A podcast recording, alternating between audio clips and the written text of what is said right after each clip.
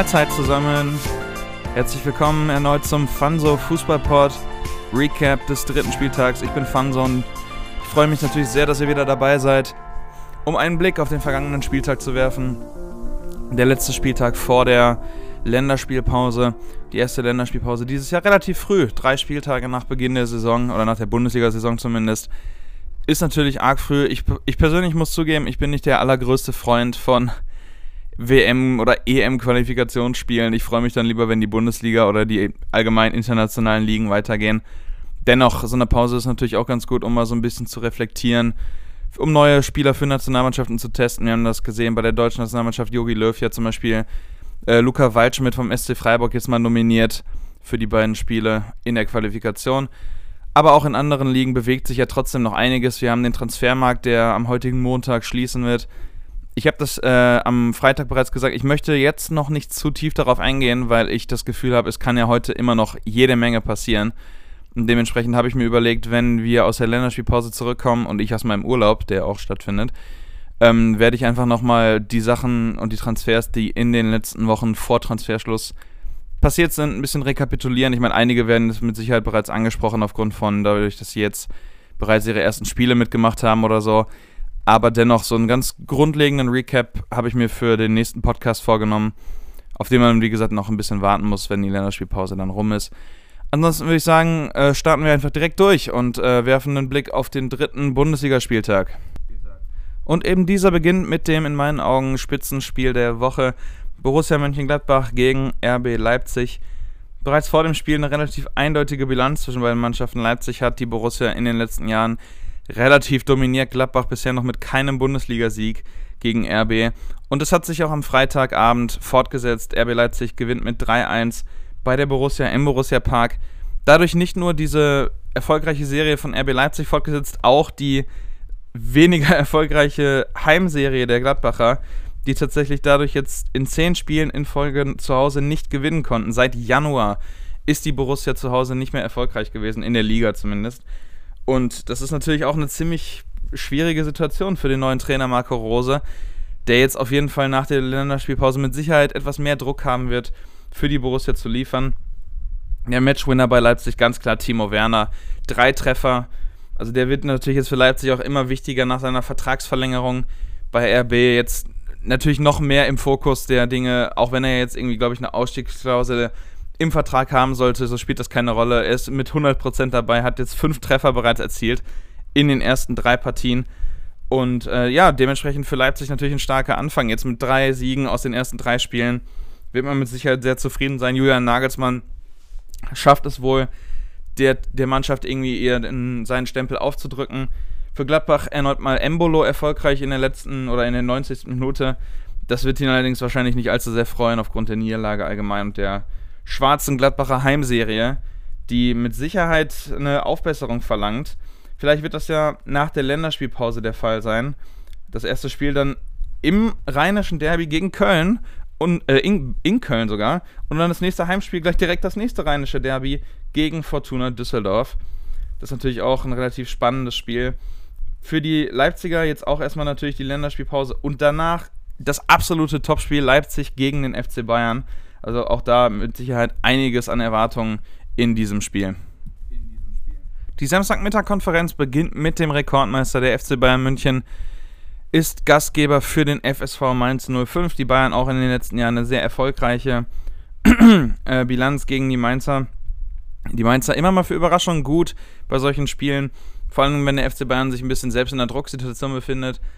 Nach dem äh, Unentschieden gegen Hertha natürlich der relativ ungefährdete Sieg gegen Schalke mit einem 3 zu 0. Jedoch ein früher Schock für die Bayern gegen die Mainzer. Die Niederländer, der Niederländer Bözius trifft in der, neun, in der sechsten Minute zum 1 zu 0 für den FSV. Die Bayern brauchen eine gewisse Zeit, um sich zu rehabilitieren, schaffen allerdings vor dem Halbzeitpfiff noch die Drehung des Spiels durch Pavard und einen direkten Freistoß von David Alaba. Und dann in der zweiten Halbzeit sind einfach auch dann die Tore irgendwann offen. Perisic als Neuzugang mit dem dritten Koman Lewandowski und Alfonso Davis, der junge Kanadier, erhöhen das Spiel dann mit einem 6 zu 1, also auch sehr dominant im Endeffekt. Mainz kaum noch mit Möglichkeiten, irgendetwas aufzuhalten. Also da kann man durchaus von einem sehr, sehr eindeutigen Spiel sprechen. Coutinho ebenfalls mit einem guten Spiel, das hat es nicht geschafft, eine Torbeteiligung zu erzielen. Wird allerdings dennoch, äh, Niko Kovac wird dennoch mit ihm zufrieden sein. Auch er wahrscheinlich jetzt in der Länderspielpause gefragt, ebenso wie zahlreiche Münchner. Und für Mainz, ja, beginnt die Saison unter einem schlechten, äh, schlechten Stern. Also das ist natürlich schon ziemlich hart, wenn du ja zunächst mal so in Freiburg irgendwie ein paar Minuten unter die Räder gerätst, dann, wie gesagt, also gegen äh, wer war der zweite Gegner? Gute Frage. Borussia Mönchengladbach natürlich äh, mit 3 zu 1 und jetzt mit einem 6 zu 1. Es ist natürlich auch schwer gegen solche Mannschaften. Bayern, Gladbach. Äh, für die Mainzer geht es weiter nach der Länderspielpause zu Hause mit einem Heimspiel gegen Hertha BSC und dem FC Bayern, das haben wir bereits gesagt, reist zum Topspiel zu RB Leipzig. Das zweite Spiel des Samstagnachmittag stand unter sehr offensiven Vorzeichen. Bayer Leverkusen hier gegen die TSG Hoffenheim normalerweise immer so ein Spiel, wo man sagt, das sind zwei äußerst starke Offensivreihen, beide gehen nach vorne, beide versuchen irgendwie lieber auf ein 5 zu 4 zu gehen als auf ein 1 zu 0. Und dann endet so ein Spiel natürlich mit einem 0 zu 0. Also wenn die Erwartungen so hoch gesteckt werden, dann sollte man sich nicht wundern, wenn das so passiert. Das Faszinierende bei der ganzen Geschichte, Bayer Leverkusen, definitiv die weitaus bessere Mannschaft, hatte 19 zu 0 Ecken für sich und hat nicht geschafft, irgendwie daraus Kapital zu schlagen, zumindest was den Torerfolg angeht. Das ist schon eine ziemlich krasse Statistik in meinen Augen. Also das, dazu gehören 75% Ballbesitz für die, für die Werkself. Also, dass man da nicht irgendwie mehr draus gemacht hat, da kann ich mir vorstellen, dass Trainer Peter Bosch sich durchaus ärgern wird. Ähm, es ist nicht so, dass Hoffenheim vollkommen und irgendwie komplett unterlegen war. Auch die hatten durchaus Torchancen. Dennoch äh, Bayer Leverkusen mit Sicherheit die klar bessere Mannschaft. Und die werden sich mit Sicherheit über diesen Punkt mehr ärgern, dass drei hätten sein sollen und Schrägstrich müssen. Ansonsten, ja, die, die Ex-Hoffenheimer, Demirbay und Amiri beide ins Spiel gekommen. Amiri wurde noch eingewechselt eben für Demirbay in der 63. Minute. Auch er konnte allerdings keinen ganz großen Anteil mehr leisten, dass Bayer die Partie eventuell noch gewinnen könnte. Und ja, für beide Mannschaften nach der Länderspielpause interessante Aufgaben. Bayer Leverkusen muss nach Dortmund wo sie auf den Ex-Leverkusener Julian Brandt treffen werden. Auch das natürlich ein sehr, sehr spannendes Spiel. Für die Hoffenheimer geht es am Sonntag nach der Länderspielpause weiter zu Hause gegen den SC Freiburg. Der VfL Wolfsburg, der sehr erfolgreich in die neue Saison gestartet ist mit zwei Siegen aus zwei Spielen, hatte am Samstag im heimischen Stadion den SC Paderborn zu Gast. Der Aufsteiger ebenfalls mit teilweise sehr attraktivem Fußball in den ersten beiden Partien, jedoch aufgrund von ja, mangelnder Abwehrarbeit teilweise und auch einfach mangelnder Energie gegen äh, zumindest halbwegs haushohe Favoriten am Ende nicht wirklich erfolgreich mit zwei Niederlagen bisher.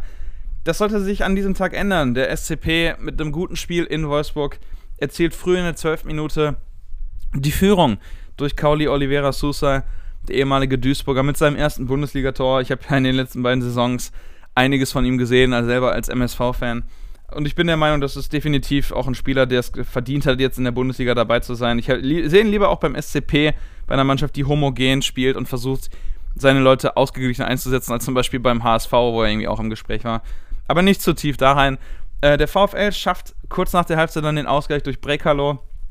Und dabei bleibt es im Endeffekt auch. Und man muss sagen, wenn man sich das Spiel anguckt, ist das, ist das gar nicht mal unverdient. Der SCP zwar mit weniger Torschüssen, weniger Möglichkeiten, weniger Ballbesitz, Dennoch haben sie versucht, nach vorne zu spielen. Sven Michel hatte ein oder zwei sehr, sehr gute Möglichkeiten, sogar nochmal die Führung zu erzielen oder, oder den Sack zuzumachen. Aber auch der VfL mit einem durchaus guten Spiel. Was denen um einiges wehtun wird, ist die Verletzung von dem Neuzugang Xaver Schlager, der, ich glaube, sich einen Knöchelbruch oder was in der ersten Halbzeit schon zugezogen hat und bereits in der elften Minute ausgewechselt werden musste. Also gute Besserung hier von der Seite. Ich hoffe, dass es nicht, dass es nicht allzu lange dauert um wieder zurück in die Mannschaft zu kommen. Ich habe viel, halt, äh, hab viel von ihm gehalten in den ersten beiden Partien. Dementsprechend ist es natürlich ein herber Verlust für den VfL. Und auch Trainer Glasner hat im Interview nach dem Spiel anerkannt, dass das Unentschieden im Grunde gerechtfertigt ist, auch wenn man die favorisierte Mannschaft vor dem Spiel gewesen sein sollte. Dennoch äh, auf jeden Fall auch ein Chapeau von ihm, dass er da so eine, ja, man könnte sagen, durchaus sachliche Analyse an den Tag legt. In Freiburg trafen zwei Mannschaften aufeinander, die gegensätzliche ja, wie kann man sagen, Vorsituation haben in den ersten beiden Spieltagen. Der SC Freiburg sehr erfolgreich gestartet mit zwei Siegen aus zwei Spielen gegen Mainz und Paderborn. Und der 1. FC Köln mit zwei Niederlagen gegen Wolfsburg und gegen Dortmund. Allerdings konnte man diese ja, Streak, diese Serie für den Moment erstmal brechen. Köln gewinnt beim SC Freiburg mit 1 zu 2. Äh, erzielt theoretisch sogar in der ersten Halbzeit die Führung durch Kingsley Schindler, die allerdings durch einen Offensivfoul von Dominik Drexler war es, glaube ich, abgepfiffen wurde. Quasi im direkten Gegenzug Freiburg mit der eigenen Führung durch ein Eigentor von Zichos. Das sah sehr unglücklich aus. Also wenn er da den, eventuell den anderen Fuß zur Hilfe nimmt, dann passiert die Situation so wahrscheinlich nicht. Anfang der zweiten Halbzeit dann Anthony Modest mit dem Ausgleich für den FC. Und in der Nachspielzeit kommt der Neuzugang Elias Skiri mit einem Lauf fast von der Mittellinie in den Strafraum und dann mit einem tollen Abschluss in die kurze Ecke zum Siegtreffer für den FC. Die werden sich mit Sicherheit darüber freuen. Nach dem, wie gesagt, nach den ersten nicht allzu erfolgreichen Spielen braucht der FC mal so ein Zeichen und auch so einen wichtigen Sieg. Und der neue Trainer Bayer Lorzer, der braucht ebenfalls ein Erfolgserlebnis, um beim FC weiterhin hoch im Kurs zu stehen. Äh, für, äh, beim FC natürlich so. Äh, für den SC Freiburg, wie bereits angedeutet, geht es nach der Länderspielpause nach Hoffenheim. Äh, wie gesagt, auch da ein schwieriges Spiel mit Ex-FC-SC-Spieler äh, Vincenzo Grifo. Und äh, der FC freut sich nach der Länderspielpause auf das rheinische Derby gegen Borussia Mönchengladbach im heimischen Rhein-Energiestadion. Im letzten Spiel der Samstagnachmittag-Konferenz schafft es der FC Schalke 04, die Vorzeichen des letzten Spiels gegen Bayern München umzukehren und mit einem 3 0 Heimsieg dieses Spiel quasi wieder gut zu machen gegen Hertha BSC. Das Faszinierende dabei, dass Schalke es bis zur 85. Minute trotz 2 0 Führung nicht geschafft hat, selbst ein Tor zu erzielen. Die ersten beiden Treffer für die Knappen durch Eigentore der Hertha von Niklas Stark und Rekik in der 38. und 48. Minute. Erst spät in der 85. Minute kam der ausgeliehene englische Außenverteidiger John Joe Kenny zu seinem ersten Bundesligator und erhöhte somit auf 3 zu 0. Schalke definitiv die bessere Mannschaft, wenn auch vielleicht ist 3 zu 0 ein wenig hoch, das wird wahrscheinlich auch die Hertha so sehen, aber auf jeden Fall ein erfolgreicher, äh, erfolgreiches Heimspiel, was natürlich gerade auch den neuen Trainer David Wagner zufrieden stimmen wird. Für die Hertha geht es dagegen jetzt schon in eine halbwegs schwierige Situation am Start der Saison. Das Unentschieden gegen die Bayern natürlich ein durchaus erfolgreiches Zeichen am Anfang. Danach jetzt zweimal 13-0 verloren, erst zu Hause gegen Wolfsburg und nun gegen Schalke auswärts. Das ist natürlich nicht unbedingt der Start, den man sich dort erhofft hat. Und äh, wie gesagt, ein Punkt aus drei Spielen. Natürlich zu wenig für eine Mannschaft, die durch die Investitionen ja auch einen etwas höheren Anspruch hat. Allerdings kann das vielleicht nach der Länderspielpause in Mainz ausgeglichen werden, wenn es zum nächsten Spiel für die Hertha geht. Schalke 04 trifft nach der Pause dann in einem NRW-Duell auf den SC Paderborn im ostwestfälischen Bereich. Das Samstagabendspiel des dritten Spieltags bietet uns die erste wirklich ganz große Sensation der noch jungen Saison. Also ich meine, wir haben ja schon von dem Unentschieden der Hertha gegen die Bayern gesprochen. Das ist zumindest eine Überraschung gewesen, das kann man auf jeden Fall sagen. Aber das, was sich Samstagabend in Berlin äh, durchsetzte und auch zeigte, das war wirklich absolut wieder jeglichen Erwarten. Union Berlin schlägt den BVB zu Hause an der alten Försterei mit 3 zu 1 und das vollkommen verdient. Also ich weiß nicht, wer das Spiel von euch gesehen hat kann das mit Sicherheit bestätigen. Union definitiv die bessere Mannschaft. Also das, ich weiß nicht, wer damit gerechnet hat und wer da eine vernünftige Wettquote vielleicht sogar bekommen hat, herzlichen Glückwunsch für die nächsten, weiß ich nicht, für den nächsten Urlaub oder das nächste Wochenende oder was weiß ich. Also, das war wirklich unglaublich. Ich habe keine Ahnung, was mit dem BVB in dem Spiel los war. Und Union auch einfach wirklich konsequent fast das ganze Spiel über die bessere Mannschaft hat den BVB kaum jemals irgendwie kommen lassen. Geht in der 22. Minute auch durch Bülter in Führung dann allerdings die schnelle Antwort von Paco. Das war ungefähr der einzige wirklich erfolgreiche Angriff des BVB im ganzen Spiel. In der zweiten Halbzeit Union dann erneut in Führung gegangen. Wieder Bülter schnürt den Doppelpack in der 50. Und in der 75. wirklich ein großartiger Spielzug. Pässe in die Tiefe und dann Sebastian Andersson mit seinem zweiten Bundesliga-Treffer macht den Sieg perfekt. 3 zu 1 für Union. Es ist wirklich unglaublich. Alleine wenn man sich das durchliest, kann man überhaupt nicht verstehen, was da gerade passiert ist. Und zumal, wir haben ja den historischen Teil dabei auch noch. Das ist der erste Bundesligasieg für Union Berlin überhaupt. Und das gegen diesen haushohen Favoriten in Borussia Dortmund. Also, da wird man, weiß nicht, also da werden sich einige noch ihren Enkeln und, weiß nicht, Urenkel von erzählen können. dass sie da einen Anteil dran haben, gegen den großen BVB gewonnen zu haben. Und wie gesagt, also man kann nicht sagen, dass es komplett unverdient ist. Union definitiv mit einem tollen Spiel. Der Ex-Dortmunder Subotic auch total beeindruckend in der Verteidigung. Kaum was zugelassen. Die Dortmunder dagegen, wie gesagt, sehr verwirrend irgendwie. Ich weiß nicht. Äh, Delaney kam zum Saison-Startelf-Debüt. Ich weiß nicht, ob das so eine gute Idee war. Auch Dahut, der in der zweiten Halbzeit kam. Nicht mit dem besten Spiel. Und ja, also wie gesagt, vielleicht fehlt denen tatsächlich sogar das, äh, die, durch die Verletzung von Torgen Hazard ein Spieler, der auch mal auf der Außenbahn was ausmachen kann. Brandt hat alles versucht, allerdings auch nicht allzu erfolgreich. Ich bin gespannt, wie es für den BVB weitergeht, denn jetzt ist natürlich wieder die Situation, dass die Bayern zumindest den einen Punkt vor sind. Ich kann mir zwar nicht vorstellen, dass äh, das jetzt schon irgendwie eine Entscheidung oder irgendwas Wichtiges geben sollte, aber dennoch ist es natürlich jetzt eine interessante Situation für den Spitzenclub aus Dortmund die nach der Länderspielpause, wie gesagt, auf Bayer Leverkusen treffen. Auch da, also ein äußerst schwieriges Spiel. Union auch jetzt erstmal mit der Länderspielpause und danach geht's erneut zu Hause gegen Werder Bremen.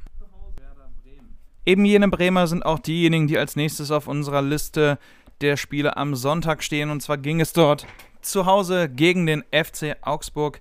Die Bremer ja nicht allzu erfolgreich in die Saison gestartet, direkt mit zwei Niederlagen. Auch Augsburg mit einigen Schwierigkeiten, zumindest aber den Punkt gegen Union Berlin. Das Spiel begann Bremen relativ stark bereits in der sechsten Minute mit der Führung durch Osako. Schneller Ausgleich durch den Schweizer Vargas.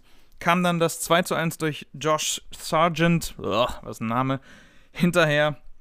Die Augsburger bereits in der ersten Halbzeit dann in Unterzahl durch eine gelb-rote Karte für Neuzugang Stefan Lichtsteiner. Allerdings kamen sie direkt kurz nach der Halbzeit zum Ausgleich erneut Vargas mit dem Treffer.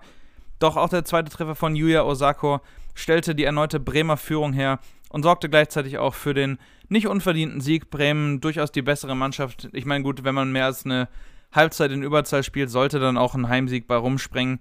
Bremen jetzt endlich mal wieder in der Erfolgsspur und dementsprechend auch zufrieden mit Sicherheit mit dem Ergebnis. Für Augsburg dagegen weiterhin nur der eine Punkt gegen Union dabei. Äh, Bremen spielt nächste Woche, beziehungsweise nach der Länderspielpause bei Union Berlin. Für den FCA geht es dann am nächsten Spieltag gegen Eintracht Frankfurt. Diese Eintracht aus Frankfurt ist auch diejenige, die den Spieltag beschließt, und zwar mit einem Heimspiel gegen Fortuna Düsseldorf. Die Frankfurter ja unter der Woche dann doch in Straßburg weitergekommen. Nach der 1-0 Niederlage im Hinspiel konnte das Rückspiel zu Hause mit 3-0 gewonnen werden. Also erfolgreiche Zeiten für die Eintracht, die wahrscheinlich auch in Zukunft dann öfter mal am Sonntag spielen darf aufgrund der Euroleague-Spiele. Die Eintracht auch heute erfolgreich mit einem 2 1 Sieg gegen Fortuna Düsseldorf. Zunächst Rufen Hennings mit dem Führungstreffer für die Rheinländer. In der zweiten Halbzeit dann der Neuzugang Bas Dost im Sturm das erste Mal dabei mit dem Ausgleich. Und spät in der 86. Minute Paciencia mit dem entscheidenden Treffer für die Eintracht aus Frankfurt. Erneut, wie gesagt, jetzt weiter in der Erfolgsspur nach dem Straßburg-Erfolg. Die Niederlage letzte Woche gegen Leipzig wieder gut gemacht. Da wird sich Freiburg mit Sicherheit auch auf die nächste Woche freuen, wenn es, wie bereits gesagt, zum FC Augsburg geht, der momentan eine etwas schwierige Phase zu durchleben hat.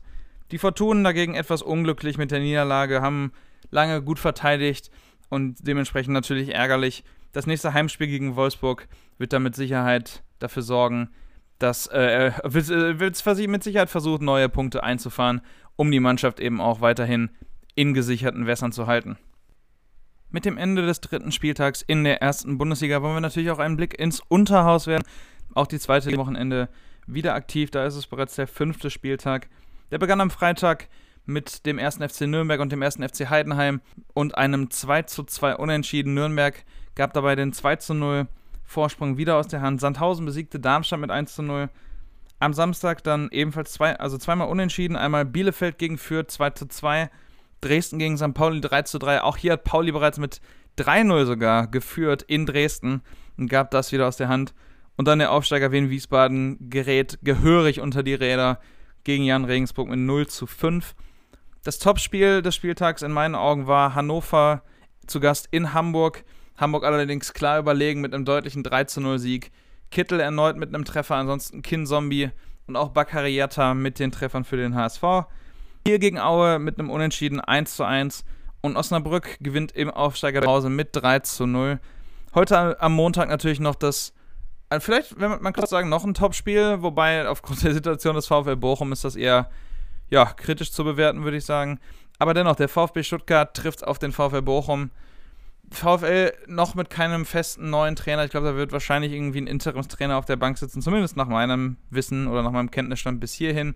Der VfB natürlich mit hoher Hoffnung hier eventuell in der krisenreichen Situation der Bochumer einiges zu erreichen. Vielleicht noch ganz kurz einen Blick auf die Tabelle, weil wir sind jetzt beim fünften Spieltag und jetzt können wir uns lohnenswert mal mit einer Tabellensituation beschäftigen. Der HSV in einer sehr guten Position mit bereits 13 Punkten nach fünf Spielen, nur ein Unentschieden bisher. Dementsprechend auch zufrieden mit, äh, wie gesagt, Tordifferenz plus 10, da kann man durchaus mit leben. Vor allem, wenn maximal der VfB Stuttgart auf zwei Punkte Abstand ranrücken kann mit dem Sieg gegen Bochum. Sandhausen Zweiter, Osnabrück überraschend Dritter. Ich will jetzt nicht die ganze Tabelle durchgehen. Was man aber bemerken könnte, wäre, dass die eigentlichen Top-Mannschaften Nürnberg und Hannover momentan noch so ein bisschen im Mittelfeld rumdaddeln. Nürnberg auf Platz 9 mit 7 Punkten, Hannover auf 12 mit 5. St. Pauli, so ein kleiner Krisenverein ja auch im Moment, ebenfalls nur 5 Punkte auf Platz 13. Und wie gesagt, angesprochen der VfL Bochum der ja, wie gesagt, heute Abend dann erst spielen wird, in Stuttgart mit nur zwei Punkten auf Platz 17. Die sollten aufpassen, sich nicht zu lange da unten aufzuhalten, denn wir haben jetzt bereits drei Punkte dort Abstand und für den Fall, dass der VfL in Stuttgart nichts holen sollte, wird dieser Abstand bei drei Punkten bleiben. Letzter momentan Wien Wiesbaden, der Aufsteiger, bisher erst mit einem einzigen Punkt. Damit würde ich vorschlagen, begeben wir uns erstmal in die kleine Halbzeitpause und äh, kommen natürlich dann gleich wieder nach einer kleinen musikalischen Einlage. Ihr kennt das ja mittlerweile wahrscheinlich bereits. Und äh, wenn wir wieder kommen, machen wir weiter mit den internationalen Spielen aus der Premier League, La Liga und Serie A. Also dann bis gleich.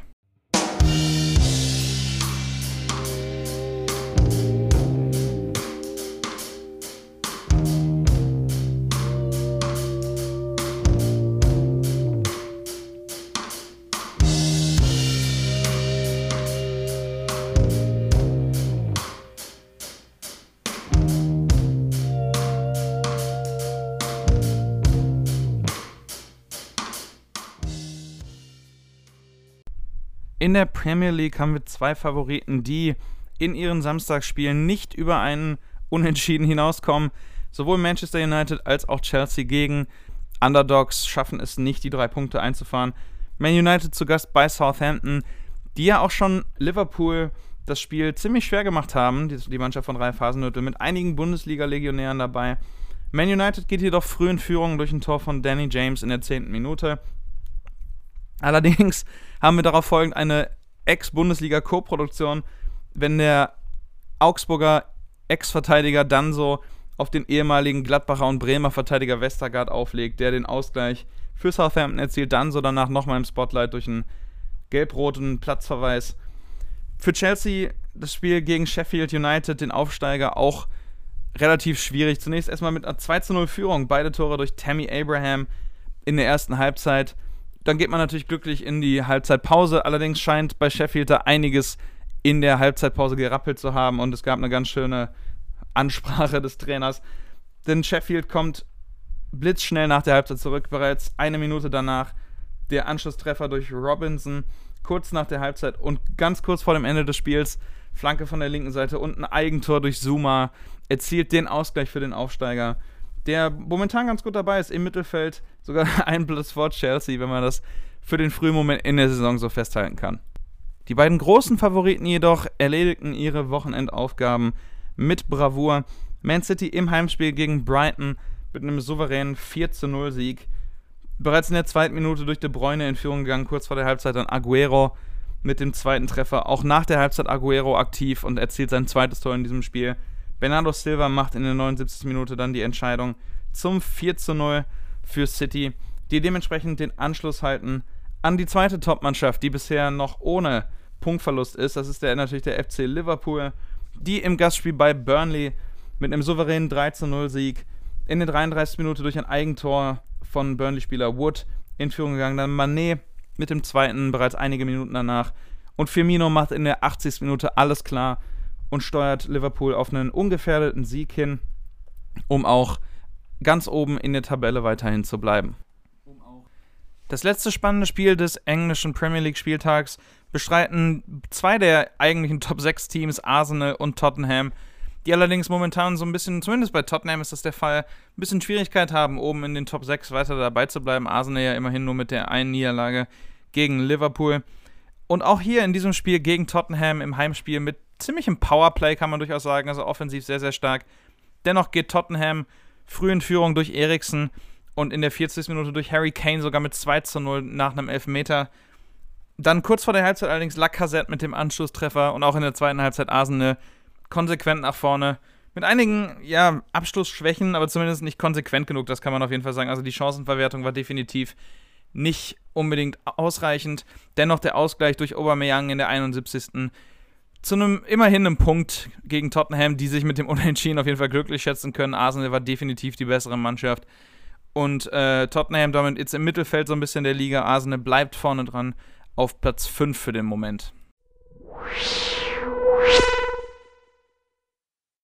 In Spanien begann der Spieltag bereits am Freitag mit zwei Spielen. Zum einen haben wir Sevilla gegen Celta Vigo. Sevilla mit einem Unentschieden immer noch an der Spitze für den Moment der Tabelle mit sieben Punkten.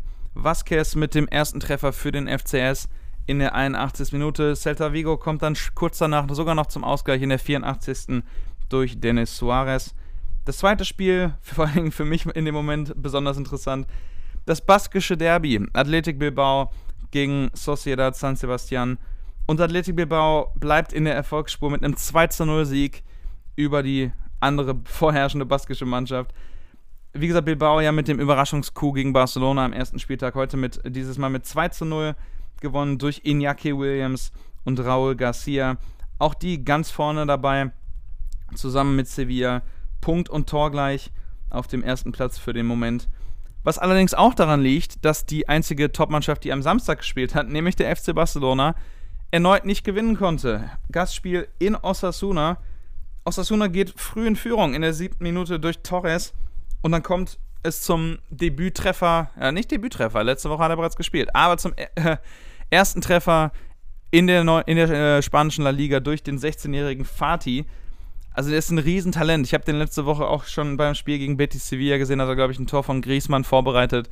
Also der scheint für seine 16 Jahre jetzt schon unglaublich abgeklärt zu sein. Wenn man das liest, er ist vom Jahrgang 2000. Also das ist, also 2002, so, 2002, ich muss natürlich richtig rechnen. Ähm, ist schon Wahnsinn, wenn man sich das anguckt. Äh, Barcelona hat ja auch ein wenig Probleme momentan, was die Kaderplanung angeht, dadurch, dass zum Beispiel Messi und Suarez immer noch nicht wieder dabei sind. Allerdings schafft der Brasilianer Arthur tatsächlich dann die Führung für den FC Barcelona in der 64. Minute.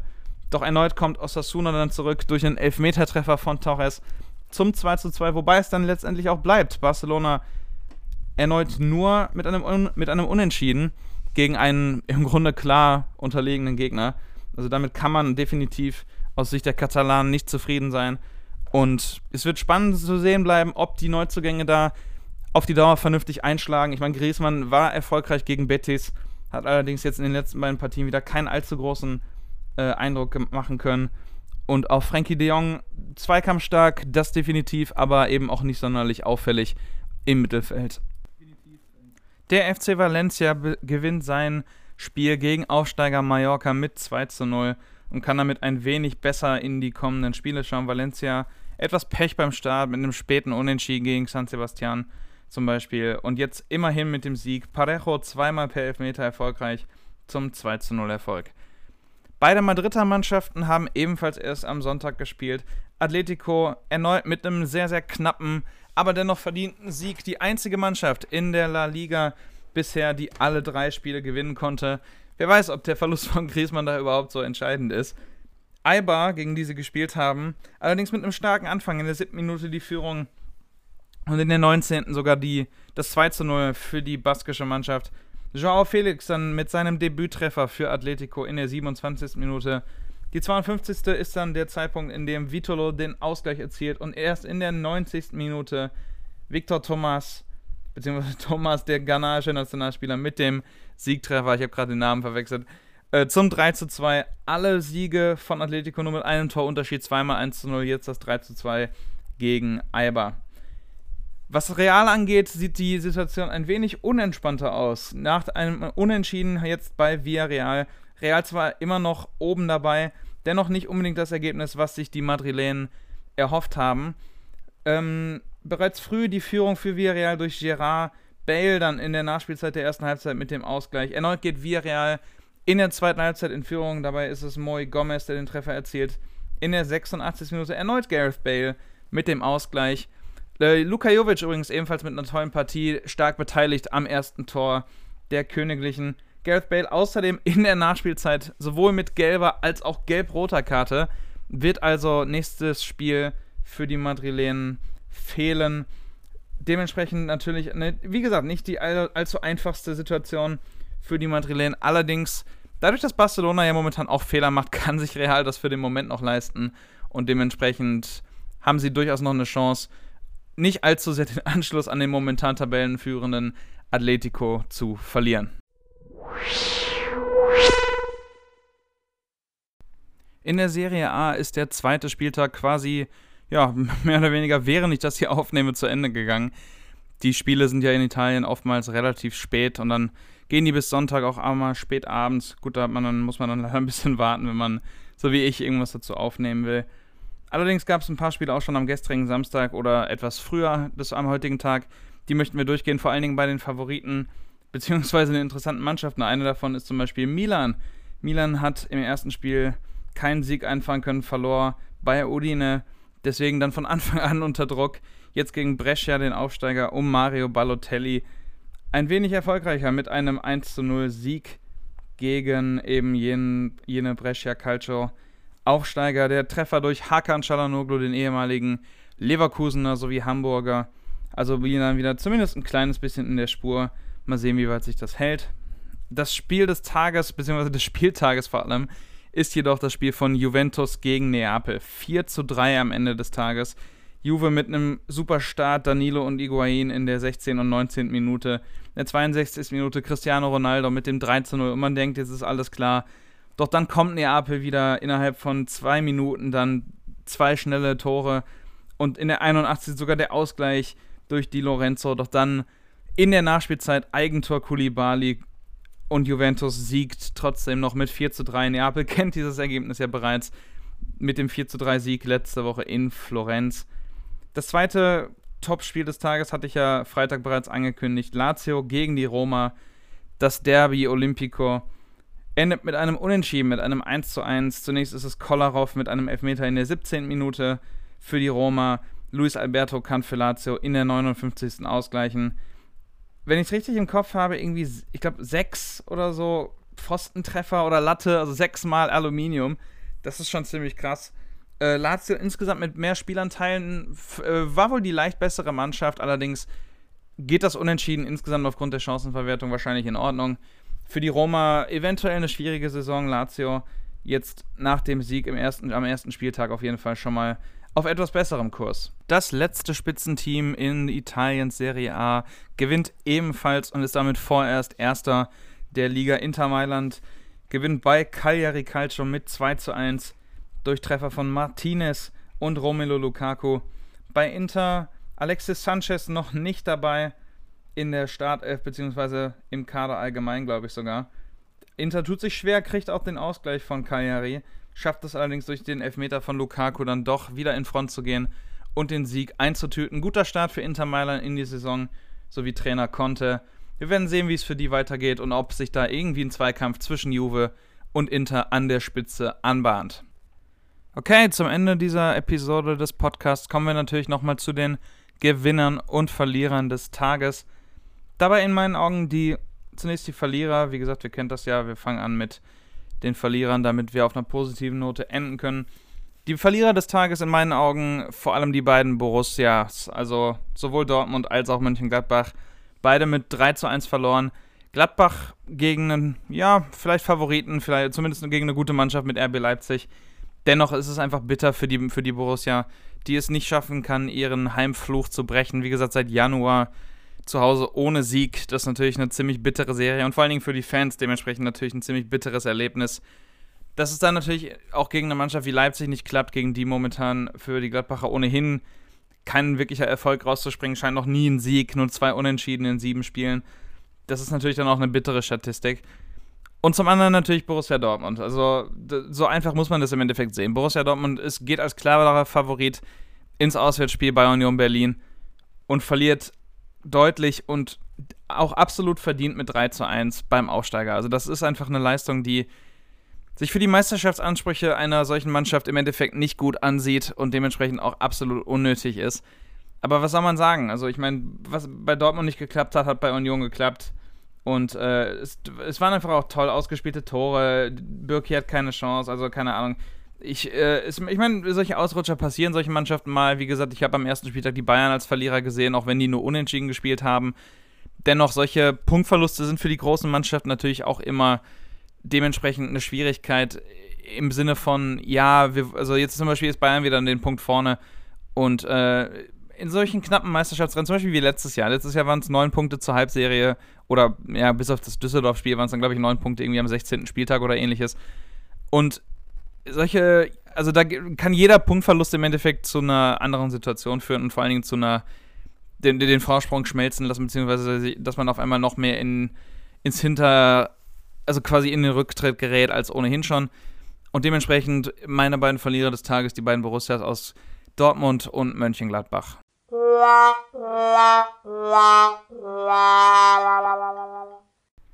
Dagegen der Gewinner des Tages in der Bundesliga ganz klar die Kehrseite der Medaille aus dem Spiel Favorit gegen großer Underdog Union Berlin. Also Union Berlin mit der Leistung der erste Bundesligasieg überhaupt gegen den haushohen Favoriten aus Dortmund. Ich habe schon in der Spielbesprechung gesagt, mich würde echt interessieren, was da für Wettquoten drauf waren, dass man, weiß ich nicht, wenn man auf Union gesetzt hätte, rein für den Sieg alleine schon. Also das muss alleine schon hoch genug gewesen sein, dass man sich da einen ordentlichen Gewinn von hätte versprechen können die Berliner, also es ist halt, ich hab's ja gesagt, es ist halt nicht so, dass die komplett überraschend irgendwie am Ende das eine Tor gemacht haben und dann knapp gewonnen haben, sondern die haben überzeugend gespielt und mit der Leistung definitiv verdient gewonnen. Und man hat ja, wie gesagt, ich habe neben Subotic den ehemaligen Dortmunder angesprochen, äh, auch zum Beispiel der niederländische Offensivspieler Becker hat ein unglaublich tolles Spiel gemacht.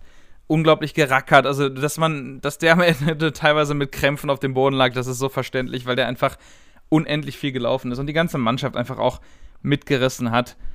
Das war wirklich einfach ein tolles Spiel vom Aussteiger, dementsprechend Union Berlin, der Gewinner des Tages in der Bundesliga. Ich habe auch noch einen internationalen Gewinner des Tages, das wäre Juventus Turin. Also das erste Spitzenspiel der Saison nach einem wandelhaften Spielverlauf dann doch noch für sich zu entscheiden, ist natürlich eine positive, ein positives Ergebnis. Also 3-0 geführt und dann das 3 3 von Neapel dann doch noch gekriegt, ist natürlich nicht unbedingt das, was man sich erhofft hat, aber durch das erzwungene Eigentor in der 92. Minute ist natürlich schon noch ein Gewinn, der wahrscheinlich für die zukünftige Saison auch durchaus ausschlaggebend ist, was die Tabellensituation angeht. Neapel in den letzten Jahren ja durchaus der ärgste Verfolger der alten Dame Juventus und dementsprechend werden die sich mit Sicherheit darauf feiern können, dieses Spiel gewonnen zu haben. Neapel mit dem zweiten 4 zu 3 innerhalb von zwei Wochen, letzte Woche ja mit dem Sieg 4 zu 3 in Florenz und jetzt dann einmal ins Hintertreffen geraten. Aber ich denke, dass das Rennen ist noch weitaus nicht entschieden, auch wenn Juve natürlich der klassische italienische Meister ist. In meinen Augen trotzdem der Gewinner des Tages international Juventus Turin. Damit haben wir das erste Spieltagswochenende im September komplett abgehakt. Alle großen Ligen sind besprochen und alle Ergebnisse einmal kurz durchgeredet. Wir haben alles analysiert, was irgendwie geht. Wie gesagt, ich möchte noch kurz daran erinnern, ich bin die nächste Woche dementsprechend nicht da. Ich habe mir einen Urlaub vorgenommen.